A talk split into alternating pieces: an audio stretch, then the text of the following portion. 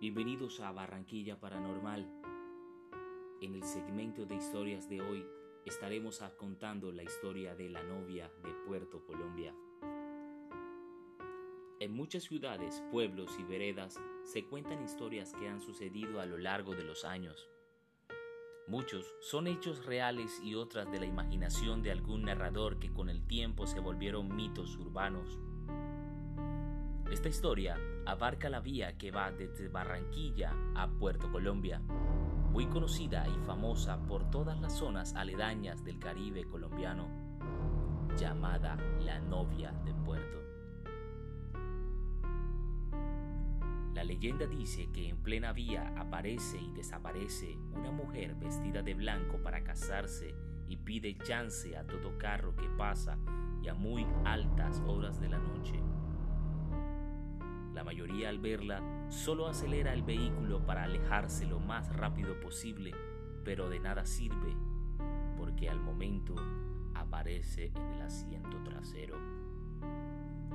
Al final, lo único que ella quiere es llevarse su alma, ya que el chofer al verla pierde el control, terminando con su vida en pleno accidente. Muy pocos conductores han visto su rostro y han vivido para contarlo.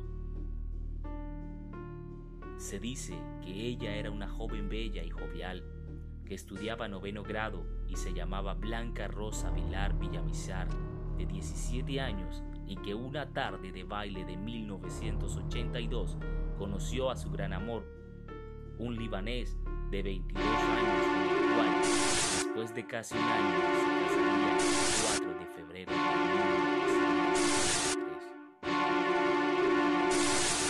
La boda transcurrió entre muchas alegrías y brindis. A la hora de partir para su luna de miel, todos los invitados se fueron en caravana a despedirlos pero en la vía un loco al volante los impactó de frente y por desgracia la única que murió fue Blanca Rosa. Esta tragedia fue publicada por el periódico de la ciudad al día siguiente, donde se veía un novio triste y afligido. Mucho se habla de si es la misma persona que han visto los conductores, pero nada se ha confirmado. La verdad que he oído relatos de personas que la han visto pero nunca se les ha montado. Esto es debido a la credulidad de las personas, mientras creas más fácil es ver estos espectros. Mi parecer, creo que solo se trata de un demonio que adoptan estas apariencias para llevarse todas las almas. Dime tú qué piensas de esta historia. ¿Crees que pueden un alma andar en pena y llevarse las almas de nosotros? ¿Te gusta lo oculto y misterioso de estas historias? Espero tus comentarios.